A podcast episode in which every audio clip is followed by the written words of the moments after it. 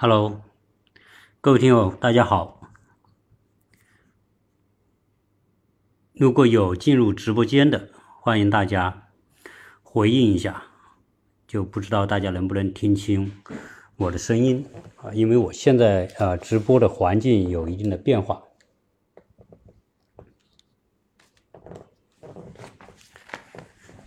呃，我是做了一个啊提前的预告。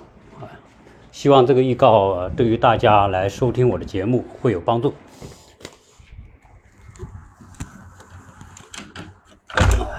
应该说，我有一段时间没有做直播了啊，所以也听问啊，什么时候做直播？希望能大家啊能够多一点参与。实际上，直播和听节目呃本质上没有太大的区别。直播啊，真正的区别是大家可以互动。可以现场提问题，听节目当然就是单纯的听而已。呃，今天这一期节目呢，我的预告里面就会提到说，呃，我们想谈的话题就是我们每一个人啊啊都会面临的一种啊问题，就是说，当我们面对我们生活，呃，面对我们做的很多事情，面对我们呃生活当中所购买的很多的商品。我们都有一种感觉，呃，是不是我们所做的每件事情都是我们该做的事情啊？所以今天的一个主题就是，我们生活当中、工作当中，包括人生当中，我们面临着很多的选择。一种是我们该做的事情，另外一种呢是我们想做的事情。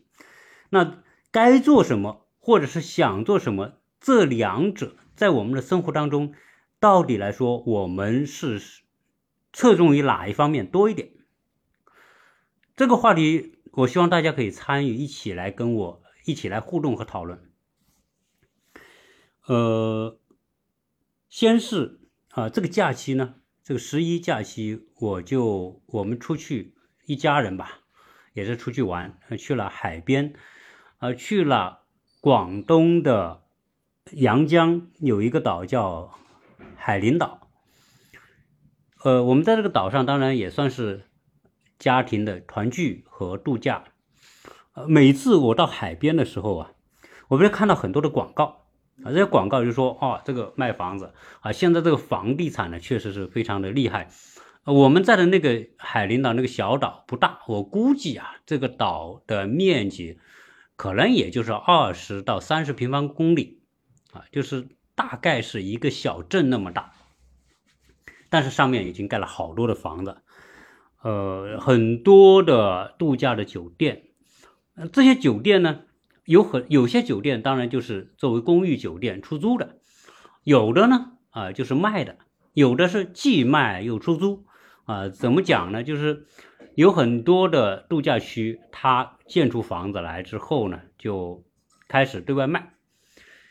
呃，他知道很多去买这个房子的人多半都不是本地人啊。我我看到有很多听友进进来哈，这些进来的听友呢，我就不跟大家一一打招呼了，因为如果打招呼会第一打乱节目，第二是分散时间，所以我统一跟大家问声好。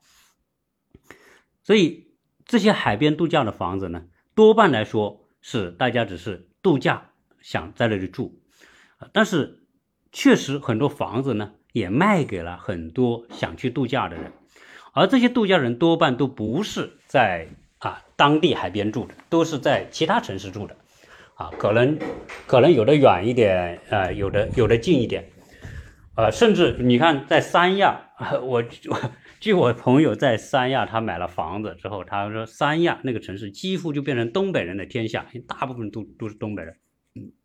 原因是什么？当然，原因是气候的互补嘛。因为东北太冷，很多人讲冬天呢，不想过那么严寒的冬天，所以他们会去选择去海南，在海南买个房子，对吧？在三亚在哪里买个房子，然后呢就可以去度假。确实，很多东北人退休了，或者是他有自由的时候呢，他们就去海南去过冬。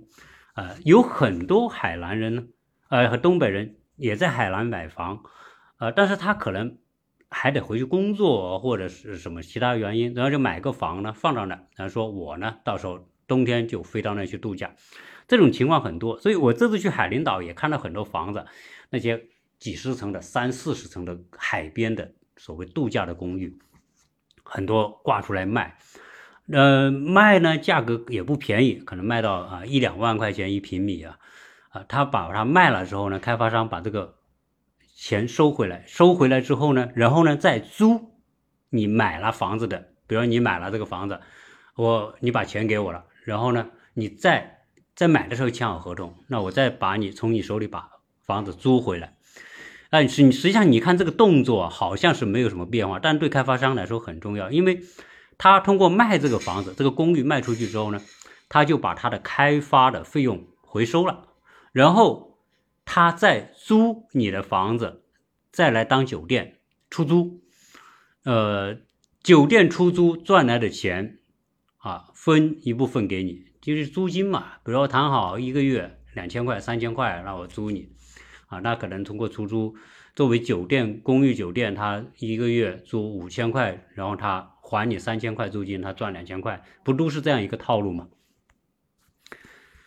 啊，所以呃，很多人会去买啊，但是事实上来说，有一些当然这种模式也是可以的。有些人买了这个房子，然后有出租收入，但是并不是每个酒店海边的酒店都会这么好，有可能你就租不出去啊。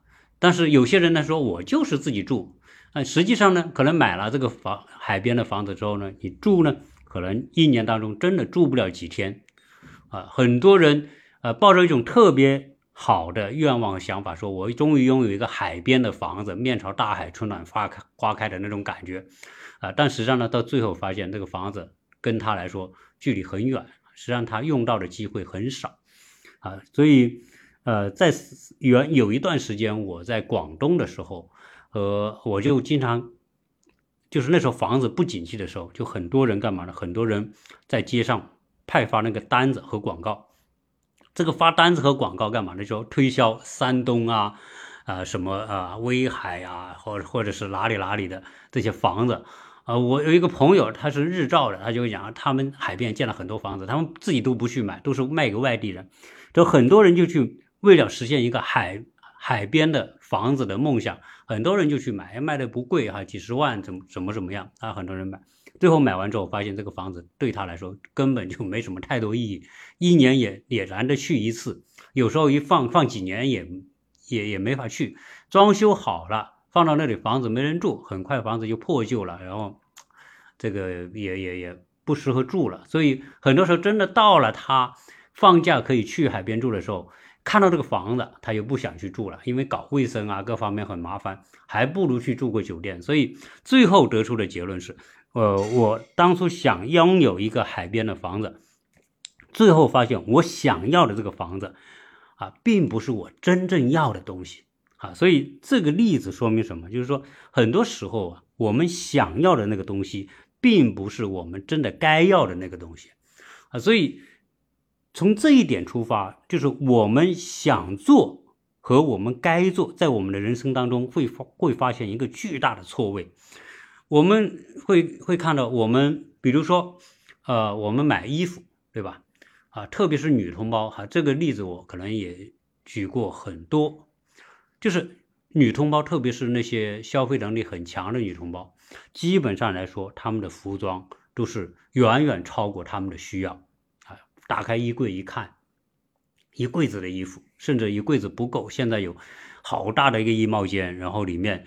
啊，好多衣服，特别是女同胞的话，可能是，呃，两个房间都装不下她的衣服，这种情况特别多，啊，然后看着这么多衣服犯愁啊，我每次出去，我到底该穿哪件衣服啊？因此呢，在这个镜子前面，比如说要出门之前，要在镜子前面换十几套衣服、二十套衣服，都觉得这这套衣服不是最好的，那套衣服可能是最好的。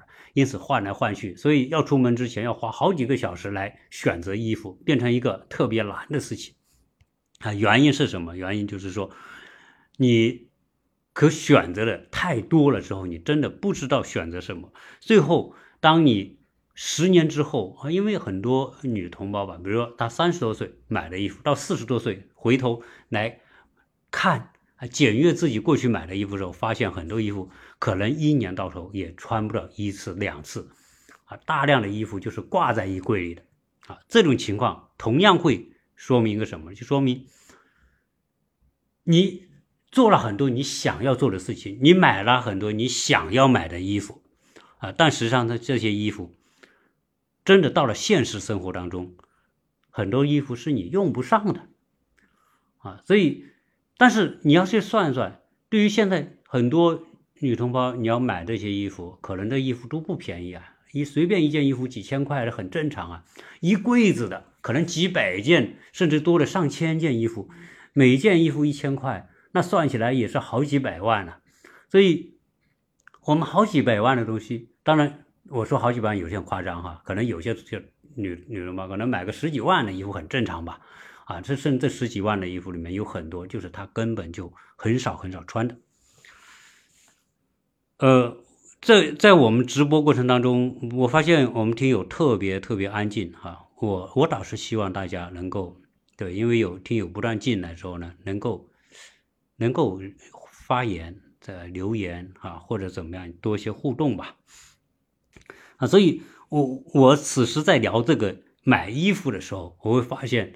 啊，很多的呃听友，特别是女同胞，估计很有同感。你看我们男同胞就很简单，比如说在我们家这个衣柜以十格来算，我最多用一格，呃，我老婆可能用呃，大家好啊，呃，我老婆可能用九格，对吧？但是这很正常，我只有一格的衣服，因为我觉得我特别简单。可能我一时间我就只有几件衣服，我根本不用选择，这都衣服都是我用得着的。我出门很快就要选，就没得选，这些衣服就是我该穿的，所以我效率特别高。所以我从来不喜欢买多买没有必要的衣服，比如说去逛街逛，哎呀觉得这个衣服不错，哎呀试试觉得很好就买，没有，我从来没有这种感觉。我就说，我真的去了，比如昨天我去买件衣服，在我们家旁边。呃，去买件衣服，昨天突然变天了。就我从美国，我没带几件衣服过来，因为带衣服嘛要占地方啊。那我发现我这里没什么衣服，我原来的衣服呢，我也不想去找，所以就临时我就买了一件可以秋天穿的啊，比如说变天的时候我能穿的。我就这样，你你说，哎，多买两件行不行？我不需要。所以对我这种人来说，哈，就是属于把这个东西变得特别简单，我只买我该买的东西。我不去买我想买的东西，因为有时候该买的可能也是你想买的，但是很多时候你该买的是你，是是是是是你你想买的，但是不是你该买的啊。我们永远是想买的东西一定会比你该买的东西要多，对，所以从这点来说啊，这是。每个人的习惯，当然这个我我不能说大家不对，比如女同胞啊，你买衣服就不对啊。那我要说这个，很多女同胞就会烦我，对吧？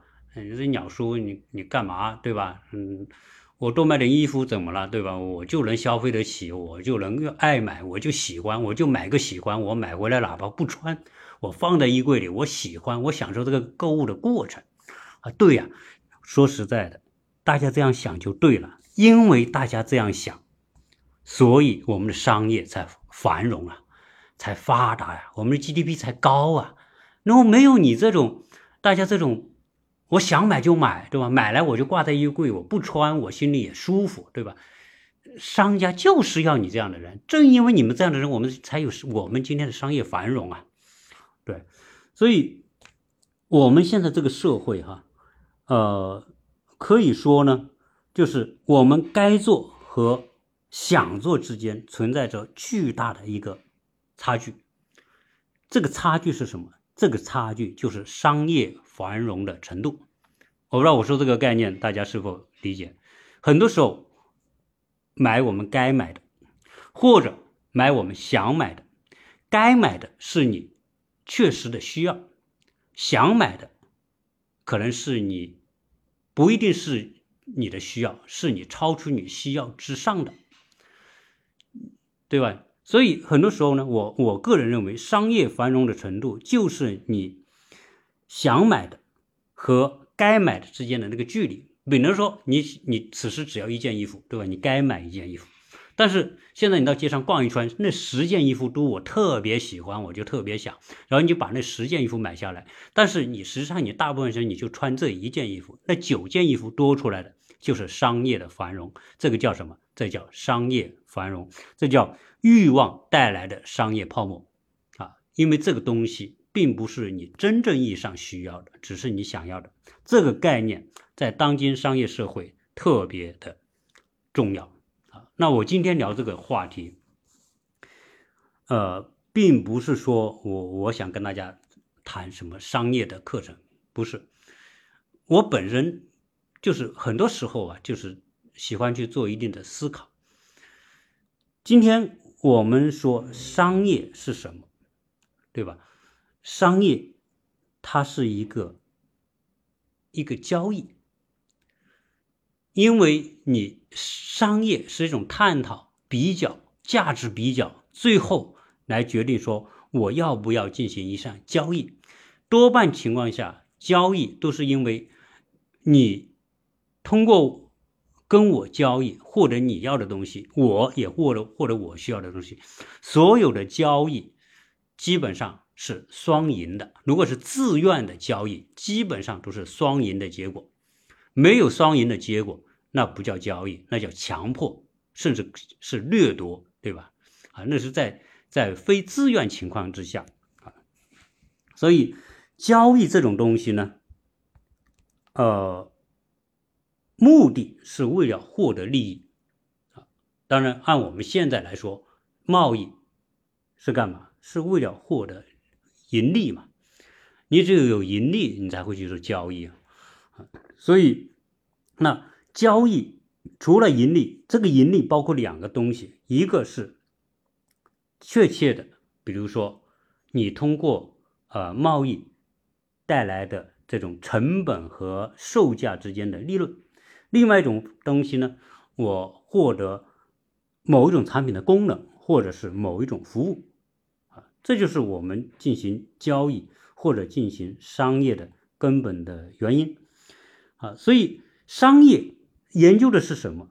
商业研究的就是如何去做，让每个人去做他想做的，买他想买的东西，而不是说啊买他该买的东西。商业该买是一种理性的行为，想买是种感性的行为。所以，商业的目的是要放大每个人的感性需求，缩小每个人的理性需求，这是商业的本质啊！因为你只有，所以你看，为什么要做广告？为什么要请模特？为什么要请著名的演员、什么人物来做广告啊？这卡索卡，你好啊！为什么要做这个事情？就是要觉得这个东西好。啊，你看做这些模特穿出来的那些衣服，都是让你觉得，哎呦，气质又好啊，又高贵呀，又典雅呀，怎么怎么样？总之来说，哈，这穿在那些人身上，给人感觉这个东西就特别美。呃，然后呢，如果我买了那个东西，我穿出来也这么有气质，这么美，这么高贵啊。所以，我我们觉得，我个人觉得，这种商业的目的就是要让人变得不那么理性。要让人变得更加的感性，啊，所以商业里面所充斥的商业各种啊手段、广告、包装、各种展示，要做的就是极端的放大每个人内心他想要的、想买的、想拥有的那一部分，啊，叫刺激他，然后呢，缩小你、你、你，呃，该做。或者该买的理性的那一部分，你不要那么理性，对吧？你都那么理性，我做出来东西卖给谁呀？没没法卖给谁啊！所以商业活动本质上是一个单向的，就是所有的努力是为了放大人的感性需求，压缩人的理性需求。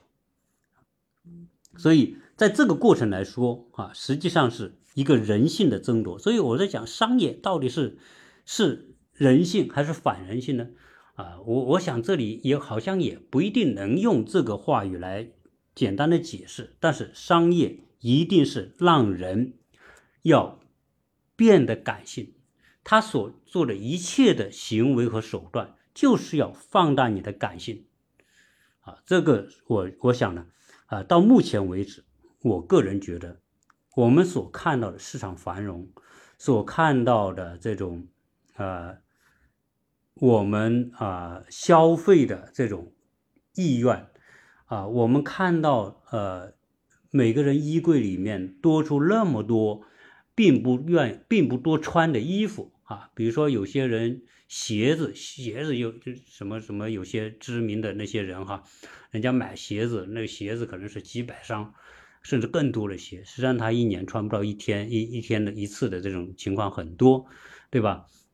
所以这个就是商业的本质。好，那是那这里面有讲的，商业所做出的东西，从从这个道理上来说，它带来的巨大的浪费啊，所以商业促成了社会的浪费，消费的这种不真实消费的过度扩大。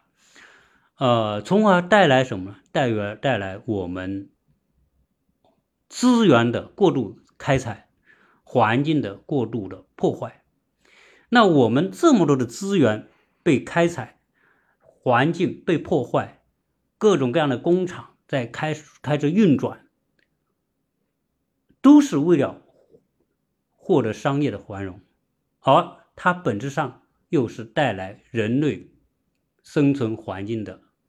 呃，破坏和是恶化或者资源的减少，所以商业的这样一个动向，这种动机和结果之间，啊，比如我们觉得商业是为了推动人类的社会文明的进步，但是呢，它所带来的环境的破坏和资源的浪费，到底是对人类是有益还是无益？当然，从我个人的结果来说。从理性的角度来说，商业是破坏环境，是对人类社会发展来说是提前消耗人类本身拥有的资源和环境。商业它必须靠消耗本可以不消耗的资源和环境，所以这是一种很明显的一种矛盾啊，所以。所以我们在谈到这个商业的发展的时候啊，我们会看到一个理性和感性之间一个度有没有这个度啊？从我们现在来看，商业发展是没有办法实现理性和感性之间的平衡的那个度的。基本上来说，啊，商业发展是我个人认为是一个无度的过程，就没有办法。达成一种平衡，比如说理性和感性的平衡没有，永远是感性超过于理性，感性凌驾于理性之上，这是商业社会发展的基本前提啊！只有感性无限的放大，超越理性之上，商业才会无限的繁荣啊！所以，商业作为人类文明的一种发展的方向，实际上。啊，它是单线的、单向的、无限制的，朝感性的方向倾斜，从而带来什么？会带来无限制的膨胀啊！所以，商业发展的过程就是市场泡沫化、资本泡沫化，呃，社会啊消耗、消费无限膨胀的过程啊！我觉得基本上就是这样啊，当然。这个膨胀，正因为你本身没有办法制约、制约它，所以它会最后达到一个极限。当商业繁荣达到一个极限的时候，这些泡沫终究有一天要破裂。啊，这个当然我们回望历史，经常会看到啊，在在国际间哈，这种经济危机、大型经济危机，我们都看到过。从十七世纪开始往后，资本主义发展的时候，这种人类每过几十年或者十几年都会有大大小小的危机的出现。所以，这种泡沫的破裂，本质上来说就是说，呃，商业发展的必然的产物。当这种膨胀系统没办法维持这种膨胀的时候，它就会破裂，经济危机就爆发。那经济危机的爆发产生的结果是整个系统。被瘫痪、被击破、被打碎，系统被打碎之后，整个商业社会就会坍缩，啊，就是说我们说的大危机、大萧条。比如说一九二九年，对吧？然后我们说七十年啊，七七十年代的这个中东战争带来的这种危机。啊，以及说我们历年所看到的什么八九年金融危机啊，这个零八年金融危机，这些东西都是因为膨胀。到系统没法维持它的平衡的时候，它自然就会破裂掉。最后通过经济危机的这种方式，把泡沫给消耗掉。啊，泡沫消耗掉，就是说你原来账面的财产很多啊，像像日本人对吧？啊，这个原来九十年代那个这个房地产膨胀发展，然后到了整个东京的物业的价格可以买下整个美国。这么庞大的泡沫的时候，最后它就导致它的泡沫破裂啊！实际上，所以这个从这个角度来说，商业它必然会走向这种膨胀，叫走向破灭化，呃，泡沫化，最后就导致它的破灭坍缩。坍缩之后，原有的这些泡沫被消除，市场回到一个原点。重新去构建一个新的，从原点到泡沫化的过程。从这个过程来说，然后呢，它又走向泡沫，最后呢，泡沫破裂，又打回原形，又重新发展。这个过程特别像什么？特别像我们说的这个宇宙的膨胀、宇宙的爆炸、膨胀到宇宙的坍缩。当然。关于宇宙是怎么运转的，哈，我我们只能是看科普的，呃，一些作品，或者看一些科学家的一些天文学家的一些分析和预测，啊，这宇宙，我们说今天的宇宙属于膨胀当中，当初宇宙是一个起点爆炸，然后这种产生的这种动力，不断的让宇宙啊膨胀，啊，那这个。这个过程，那科学家的意见是宇宙膨胀到一定的程度，它会最后，它会产产生回收，比如说它往外膨胀的动力消失，到了这个临界点零的时候，那这些膨胀的宇宙又会往回缩，回缩之后呢，又重新回到一个起点，回到这个起点之后呢？又重新爆炸，当然这个没有，到目前为止都是科学家的推论啊。但是这种推论和我们所看到的经济的啊繁荣到经济危机、泡沫破裂，又重新调整之后又重新走向繁荣，这种循环呢，从某个角度来说，我觉得好像非常的相似啊。所以啊，对于这种。商业，我们说它是立足于我们每个人的感性需求之上的。我在上一期节目里面呢，呃，聊到过关于这个农业时代、呃工业时代、科技时代啊，这上一期节目聊到了。有听友在这一期节目里面是有啊提出一些自己的看法。那我我呢想就这个。上一期节目的话题呢，可能也也跟大家啊，在啊做一些相应的说明啊。呃，我我个人觉得哈，从逻辑性的角度来说，呃，农业时代，呃，是一个人要遵从天道的时代啊。这个这个话题呢。我我想可能啊，对哲学、对历史感兴趣的人啊，可能多少都会有点了解啊。为什么农业时代？我们会啊以农业为主。农业时代以农业为主，是因为呃人认识天文地理的规律，而且人的这种能力相对来说它弱小，他没有办法去抗拒自然的规律啊，他只能顺着自然的规律去做事情啊，所以在农业时代是遵从天道。呃，比如说，呃，不同的地方的人没有任何交往，比如说古埃及、古印度、古中国、古玛雅文化，我们都会发发现，每个地方的人都会发展出自己的历法。所谓历法，就是属于呃那种年历。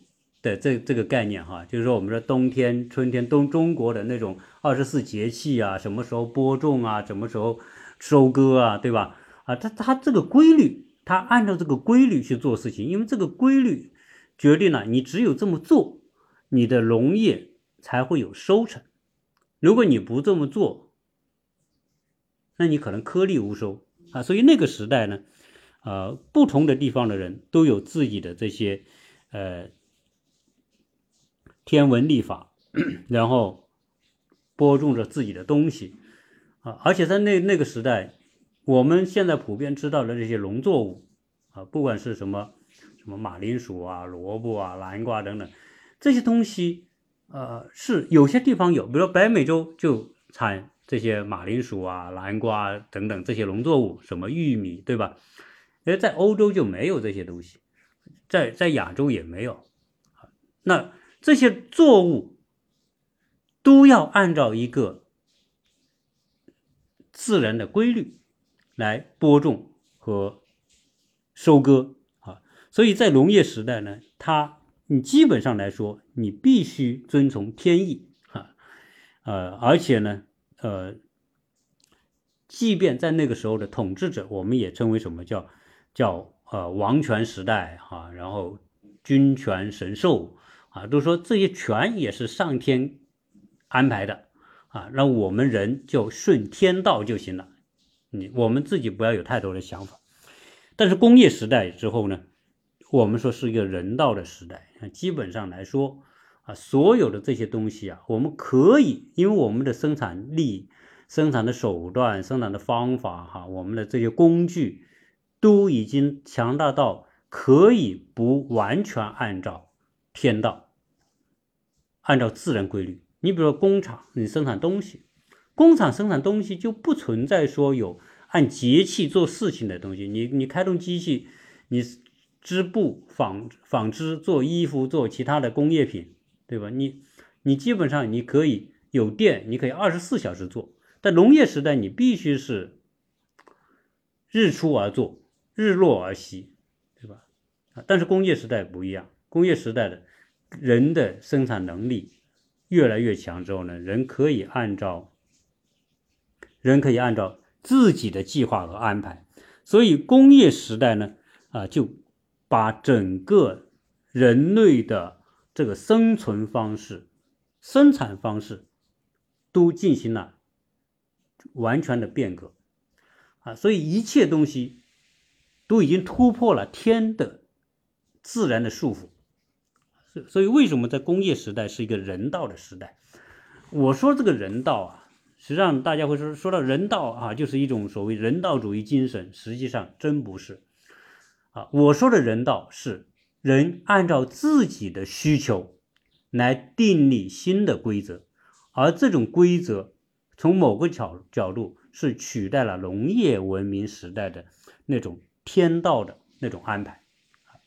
基本上人可以通过做计划啊，去去实现很多事情，不管是你刮风下雨，哎，都可以做；冬天、夏天你都可以做，对吧？所以这是人从自然环境当中解脱出来的一种方式。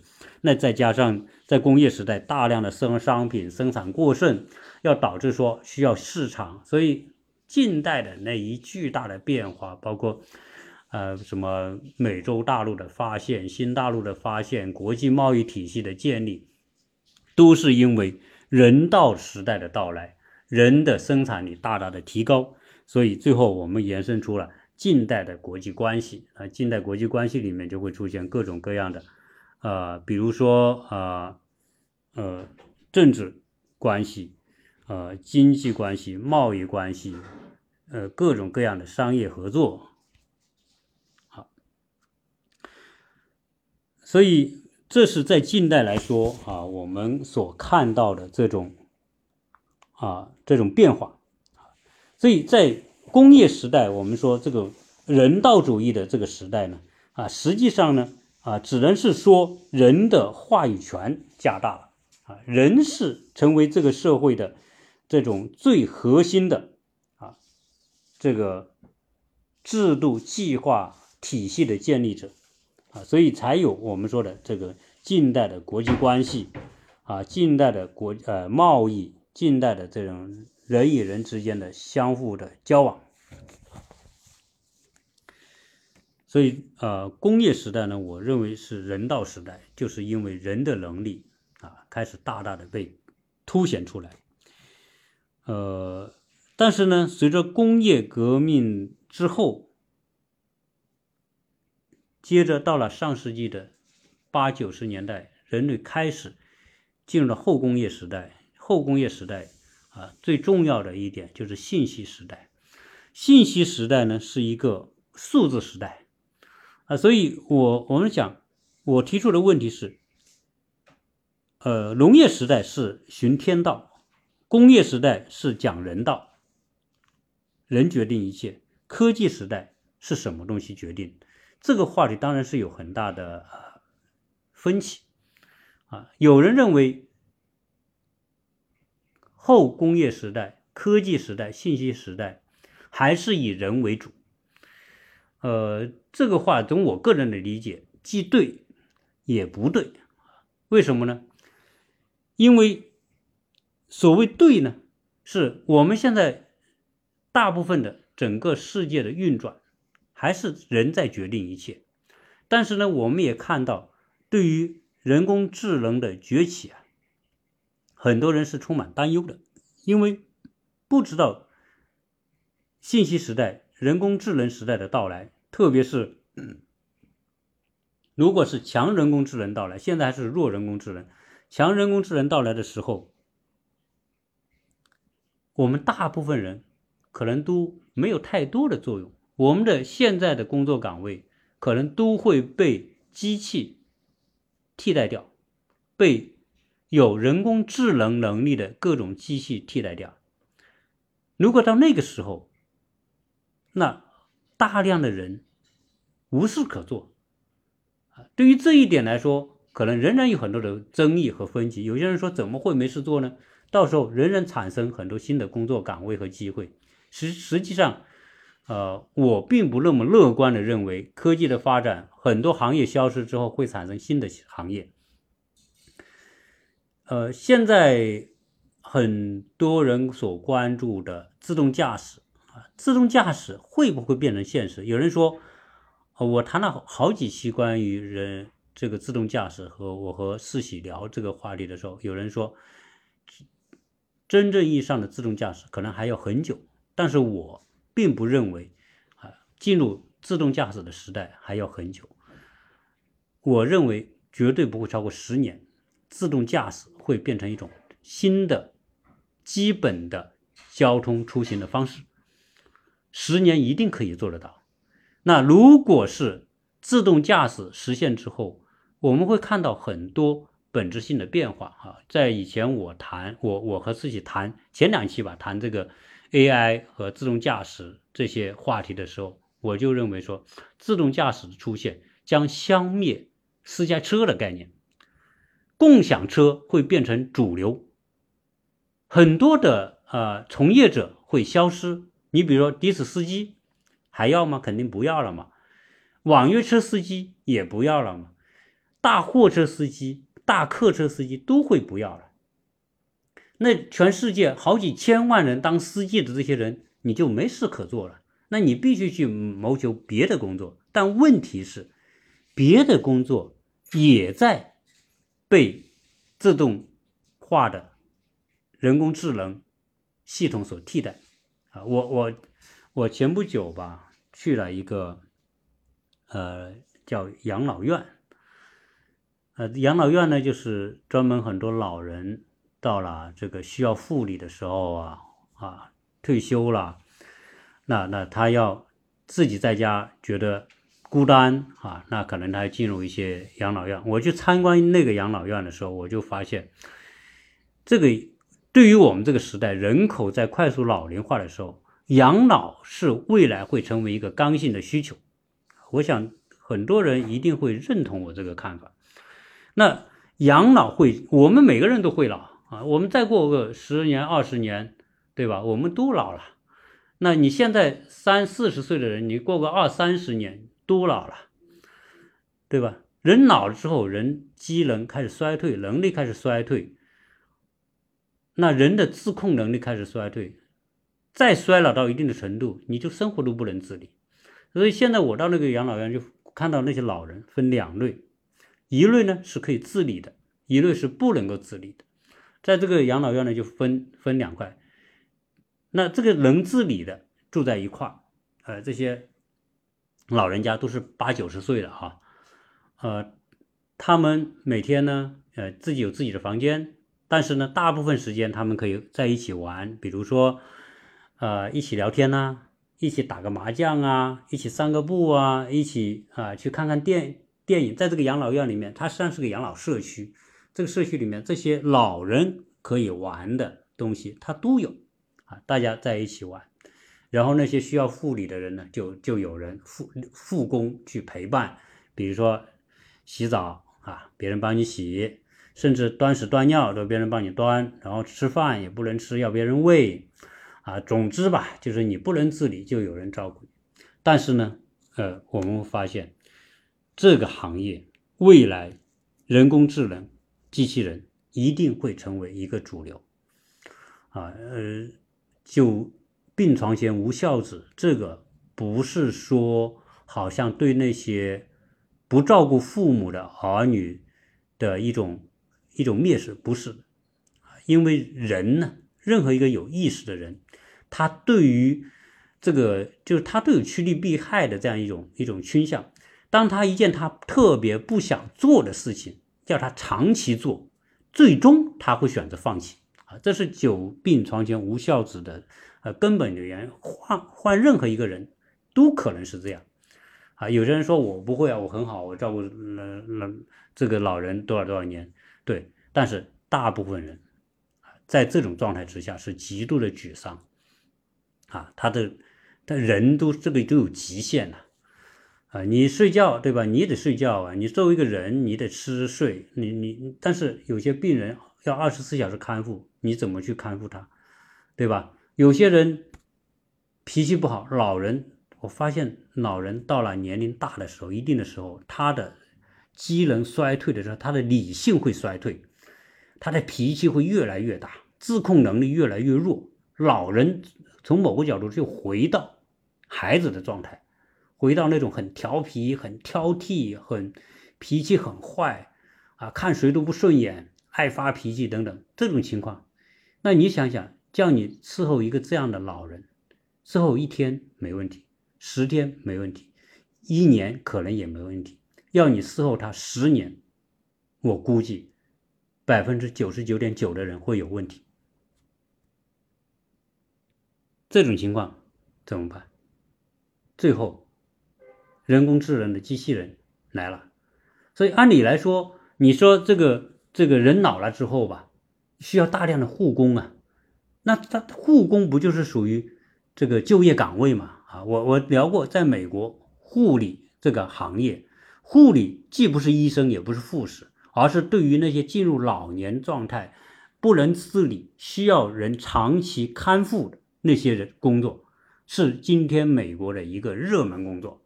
而且呢，这个有专门的执照，啊，学专业拿执照，然后上岗，收入还很高。原因是什么？因为这种工作非常考验人性，人的这种这种自控能力啊，那种。啊，做事的理性啊，等等，你你你还有专业，对吧？所以今天美国护工很多，很很多人做这个，收入很高，啊，如果你在美国没有买护理险，就是老了之后要人看护的这个险种，你要去请这个人，未来你可能都请不起，你的收入根本付不起这些看护的。但是你买了买了保险，可能，呃，最后你到了这个年龄，交了你交了多少年的这种护理险之后呢，啊，你你到了这个年龄，你可以保险公司帮你请人帮你来做。但是我想说的是什么呢？就是说，护理这个工作。人做的再好，未来可能都不如一个人工智能的机器人做的好，啊，人工智能机器人，它有力气，它能够听懂你说的话，它知道你的需求，它能做你想要做的任何事情。关键问题是，人工智能的机器人，它可以没有脾气，它可以二十四小时不睡觉，它可以永远陪着你，它你发任何脾气，它可以跟你开玩笑，对吧？它可以跟你唱歌。嗯，总之吧，他没电他就充自己充会电，他个二十四小时陪着你。所以，我我那天到了这个养老院，我就想，现在的护理人员，我觉得大概率可能到了人工智能的机器人服务机器人普及之后啊，基本上来说，有可能这些人要下岗啊，大部分的这种最基本的护工要下岗，比如搞个卫生的啊。拖个地的啊，或者说洗个衣服的啊，或者是说啊看护下老人的啊，因为人工机智能机器人会比大部分的人做的更好啊，这是我个人的感受啊，所以呃，在人工智能时代，真不是说在工业时代，我们的工呃工业革命时代，当机器替代了传统的手工。当汽车替代了马车之后呢，啊，又随着工业化的这种发展，带来更多的岗位需求，然后更多的这种工种的创新，然后带来更多的就业，呃，但是我觉得科技和信息时代的到来，当人工智能和机器完美结合的那一刻。不一定能够重演当初工业革命时代所诞生的这种岗位消失之后派生更多岗位这样一个重演，我觉得不一定会啊。也就是说，在信息时代到来的时候，很多的岗位被替代之后，未必会派生出更多的适合普通大众来做的工作，所以大部分人。有可能被替代之后就失业，会变成一种更大概率的事情。那么那个时候，那个社会是什么样一个社会？我想，当然无数人都会去探讨这个话题，因为这个话题很有趣啊。它将要发生，还没有发生，所以我们现在还可以这样去意淫，有大家有各种各样的这种讨论啊。就像我今天讨论。在科技时代、信息时代、人工智能时代，到底什么道来主宰这个社会，对吧？农业时代的天道当然已经成为过去，人道也将变成历史。你想想，你说现在吧，很多国家说选举制，选举制是谁来投票呢？是人投票吗？每一个有投票权的公民，比如在美国，那就是有投票权的公民来投票，对吧？为什么？因为工人才有自主意识。你说，呃，让机器来投票行不行？当然，机器它它没有意识，机器不具备这个投票的这个这种前提，人可以做这件事情。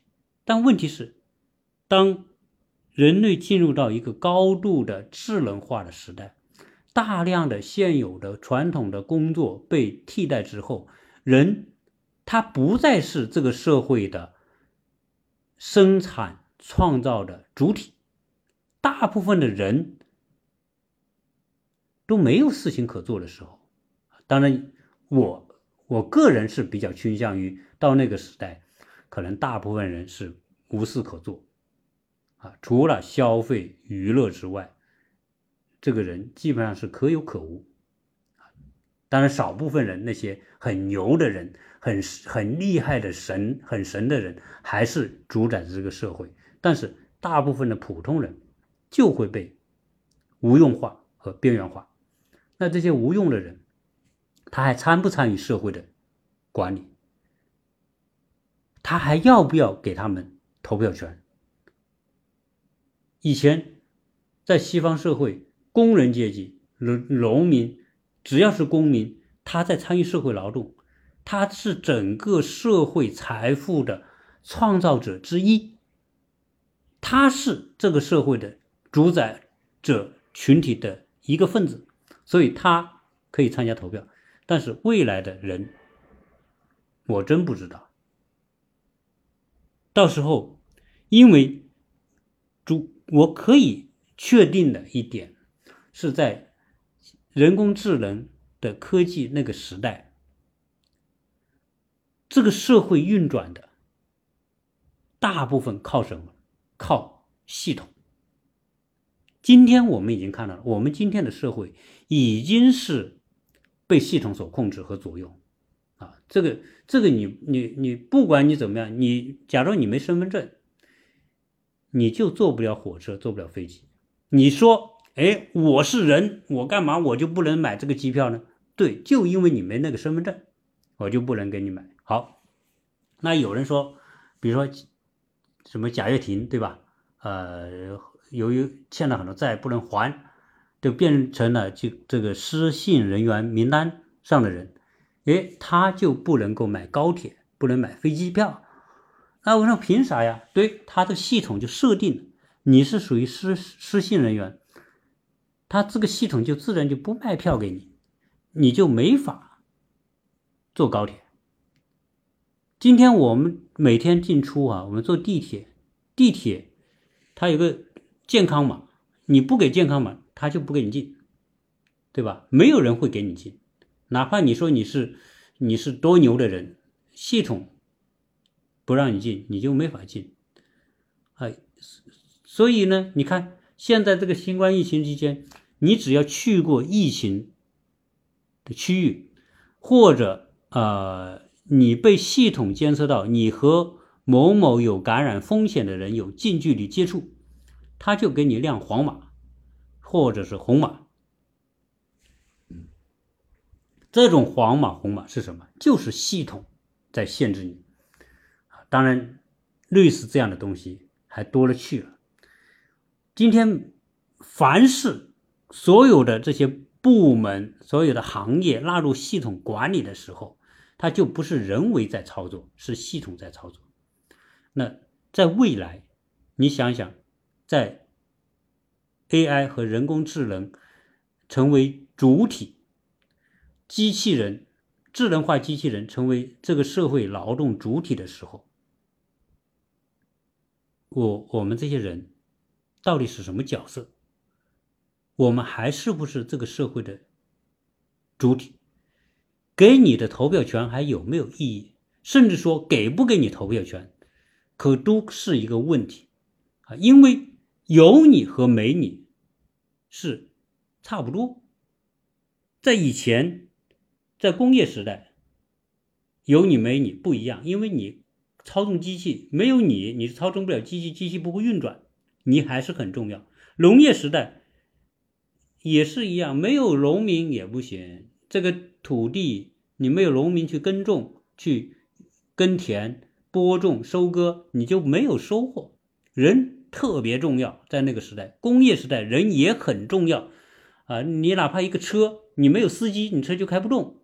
但是对不起，到了人工智能时代，你说开车不要你了，做这个养老护理也不要你了。甚至当老师也不要你了，医生也可以不要你，律师也不要你。你说多出这么多人干嘛去？那我今天所能感受到的一点，多出这么多人干嘛去？多出这么多人，就是玩抖音去，玩快手啊，对吧？你就娱乐去了。所以未来。这个随着 AI 人工智能的时代到来，这个社会呈现的两个最重要的凸显：一是科技的力量，第二是娱乐的这种状态。大部分变得没什么用的人，就进入到娱乐圈，你就娱乐去吧，你就每因为商业的目的就是要不停的创造泡沫。那个时候还可以创造，你说现在我们玩个抖音，玩个什么？啊，你说要五秒钟要抓住人啊，你一头抖音出来，五秒抓不住人，人家不看了。就我们现在注意专注度时间越来越短，这是现在人。你要到那个时代，那我我不知道到那个时候大家玩什么，因为大家要高度的刺激，高度的这种快速的吸引你的眼球啊，所以到底那个时代。我们人会有什么价值？是不是？那甚至到那个时候，你说我们刚才讲商业，商业是为了什么？商业是为了扩大人的感性需求，去消费、购买你想要的东西，但实际上可能是你并不需要的东西。这是商业。到了那个时代，人呢，你都不工作了。按理来说呢，农业时代、工业时代，你是用劳动来换取收益的，它一个循环链是很不能缺的，缺了人是不行的，缺了人这个社会没法运转。但是到了科技时代，到了 AI 人工智能时代，可能缺了人，它一样运转。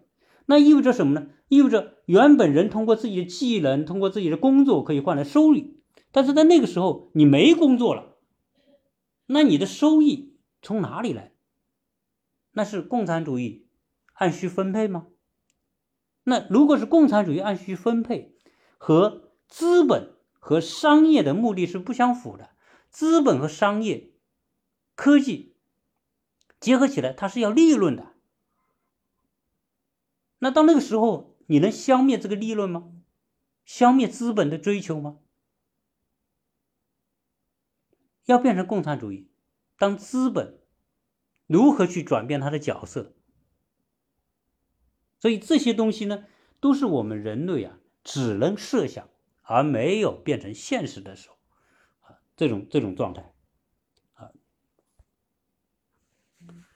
所以在那个时代，我不知道哈，我希望大家可以啊发表自己的一些见解，就说在未来的科技时代。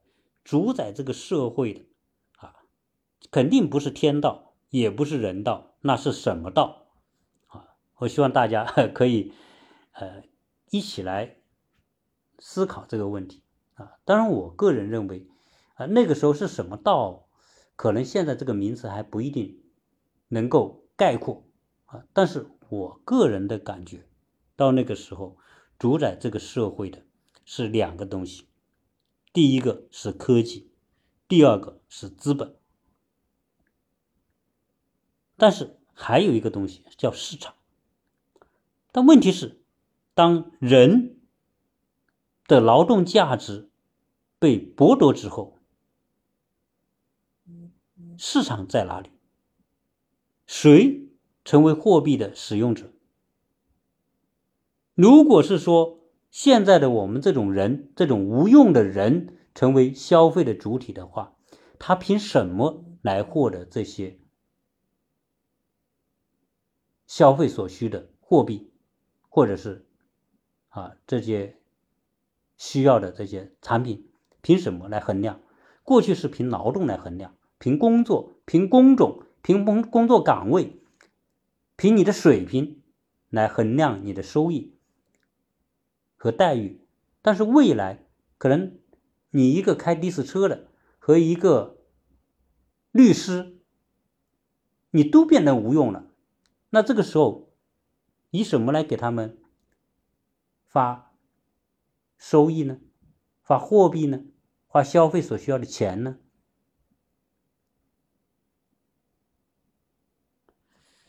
所以这个话题呢，当然我们指的是。啊，这个我，但是我觉得这个话题很有意思啊，因为很多人啊对这个东西呢，虽然它是不现实，但是呢，它很有趣，吸引了无数人，也吸引我。我经常去这种呃思考这种呃没有现实意义的话题啊，但是呢，这个东西很过瘾啊啊，所以未来的时代啊，当科技资本相结合之后，它会形成主宰这个社会的力量。但是那个时候的市场怎么运作？那时候的商业怎么运作？当人变得无用、变得被边缘之后，啊，那么市场会成为什么状态？那时候的市场能不能回过头来助推科技和资本？那我真不知道。没有了人参与的这样一个未来的时代，科技。资本和市场还能不能像今天这样有效的啊，像齿轮一样的相互推动？我不知道啊。也许那个时代，也许那个时代，我可能遇到的是种什么状态呢？到那个时候，由于这个系统变得极其的复杂，终究有一天可能它会崩溃。那当这个系统崩溃之后，整个社会的现有存在的那个体系，全部就变得无用了，也就是像宇宙大爆炸一样嘛，最后它就破裂了。破裂之后呢，现有所创造的东西全部瘫痪掉，那么这个时候人才真正变得有作用。只有在未来的科技庞大的、复杂的科技系统。崩溃的时候，人又重新会凸显它的价值，回到有。当然，那个时候人可能要重新构建一个社会系统，要不然的话，那么如果人真的是啊被科技圈养起来的一种动物的话，啊，那人是没希望的啊。所以，人的希望是当科技的复杂的系统瘫痪，人才会有希望。啊，今天这个话题呢，呃，我我觉得有些听友啊会参与一下，但是参与度还是不高啊，我不知道啊是什么原因哈，参与度不高，呃，我希望大家多一些的，多一些的这个提出自己的想法啊，这样的话呢，这个直播会变得更有意义啊，更有意义。呃，一般情况下呢，我直播呢就是呃一个星一一一一个小时吧。啊，那一个小时呢，基本上现在当然到了哈，那现在还有听友进来哈，呃，但是呢没关系啊，就是如果你刚刚进来的，呃，你可以最后去听这个直播的回放啊，基本上是我一个人在在在在这讲啊，但这个话题呢，我一直是特别感兴趣，因为关于我们人一生当中啊该做和想做的。该要和想要的，该吃和想吃的之间，啊，所存在的这个这个巨大的差距，就是商业啊。我这种解释啊，我不知道有没有啊别人做过这样的解释，但是我个人认为啊，这就是商业的本质，是因为我们想要的永远比我们该要的要多，而商业就是要扩大这种想要的。差距，比如说你去，嗯，吃你想吃的，但是呢，啊，我们很多人是吃你想吃的，而不是吃你该吃的，啊，这个，所以该和想，这是，这是啊一个距离越来越大的一个一个状态。啊，就像宇宙不停的在推升，在在膨胀一样，那么我们想做的。呃，一定会比我们该做的会越来越多多很多啊，从而推动到这个今天商业的这种所谓的繁荣啊。任何的东西乐极生悲啊，任何的东西从哲学的角度，它一定会走向它的反面。比如说商业的繁荣，最后导致商业的毁灭、市场的毁灭，然后导致经济危机，然后再重来啊。我想呢，呃，科学家。所说的宇宙爆炸之后无限膨胀，到了一定的时候啊，这种膨胀会停止最后又回到那个起点，啊，这个和我们所谈到的这一切啊，人的欲望无限扩大，扩大到一定的时候，整个欲望就呃整个循环就解体。这种东西呢，就是我们谈恒大，这个就有这个呃，就可以看到这个影子。恒大已经做的很大很大了，对吧？是中国最大的房地产公司，甚至有人说是世界最大的房地产公司。他已经做到那么大了，但是他为什么还要借那么多的钱，然后还要做很多跟他的主业不相关的东西？就是因为他去做他想做的那部分东西，而不是在做他真正该做的那部分东西，所以他最后走向崩盘。本来他想要更多，但是最后的结果是他想要的反面。人总是在这样一种这个循环当中。从今天来看，他完全可以不要野心那么大，欲望那么大，他可以经营的更稳健。但是呢，往往。我们每我们这些成功的人，他也会陷入到这样一种，不是做他该做的，而是去做他想做的，去开发电动车，去做啊什么呃冰泉水啊，去做跟他的主业没关的东西，无非是想他的财富膨胀的更多嘛。啊，所以这种东西啊，我觉得，呃，从有到无之间，往往就是一念之差；从巨富到巨穷之间，可能往往就是一个破裂的距离。这就是商业社会的本质。但是呢，啊，我相信很多人都懂这个道理，但是懂这个道理，并不能够。并不是说明每个人都能够摆脱这样一个魔咒。很多人再成功，他也在这个魔咒魔咒当中打转巡回。好，这一期啊，这个反正是我一个人的独白，一个人的这种唠叨啊，但是我觉得有趣啊啊，不管大家喜不喜欢。但是我喜欢，我我我喜欢聊这个话题，希望大家多多的参与。那么想跟我继续探讨的，大家可以加我的微信啊，幺八六零七三幺八零零，这是我的微信。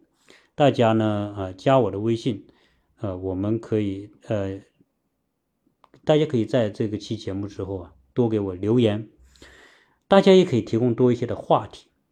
我呢，并不是说啊，我我有多大的这个水平，真这多高的水平，真不是，只是说，呃，我希望我所谈的每一期节目都是抛砖引玉，啊，能够得到听友更多的，呃，更好的一些分享，这是我的出发点，啊，感谢大家陪伴我的这一期的直播。我们下一期啊，继续来啊，我会下下一期呢，我同样会有一个预告啊，希望更多的参与啊。那么我们下期见。